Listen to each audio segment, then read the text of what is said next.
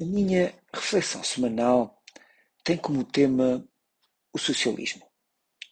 No entanto, aborda o enquadramento histórico da fundação do Partido Socialista. A sociedade é um organismo e os organismos transformam-se, não se revolucionam.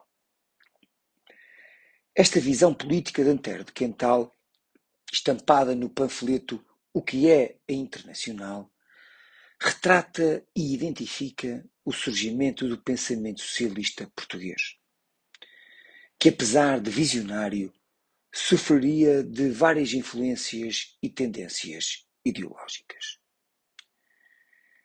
A ideia de socialismo é transformada no Partido Socialista em 1908, com a sua unificação e revisão do seu próprio programa partidário.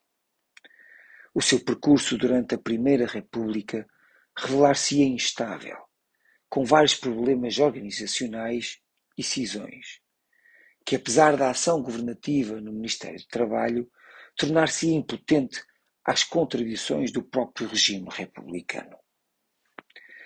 A consolidação do regime ditatorial e o desmantelamento dos sindicatos e movimentos anarcossindicalista nos anos 30 sinalizariam a derrocada do PS e a sua sobrevivência, a muito custo, na clandestinidade.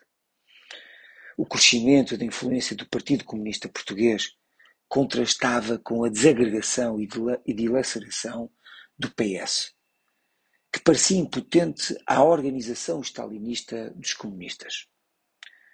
O ressurgimento foi tentado por diversas vezes. O movimento de unidade democrática a União Socialista, o Partido Trabalhista e a Frente Socialista são exemplos de intentos infrutíferos que se manifestaram incapazes de resistirem às circunstâncias políticas internacionais e à repressão policial do regime.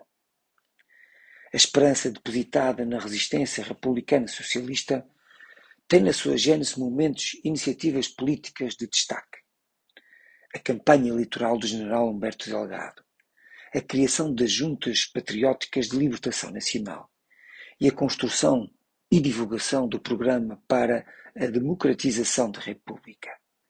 No entanto, é sua transformação em ação socialista portuguesa que lança a primeira pedra na reedificação do Partido Socialista, onde Mário Soares, Tito de Moraes, Ramos da Costa, Francisco Salgado Zenha, José Magalhães Godinho, Gustavo Sorumanho, António Macedo e Mário Calbrandão desempenham um papel crucial.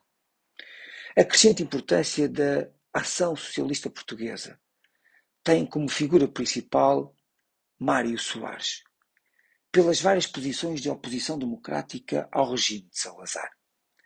A participação nas eleições de 69 durante a era marcelista como Comissão Eleitoral de Unidade Democrática, veio confirmar a necessidade de demarcação por parte da ação social, socialista portuguesa dos movimentos comunistas que lideravam a contestação à ditadura.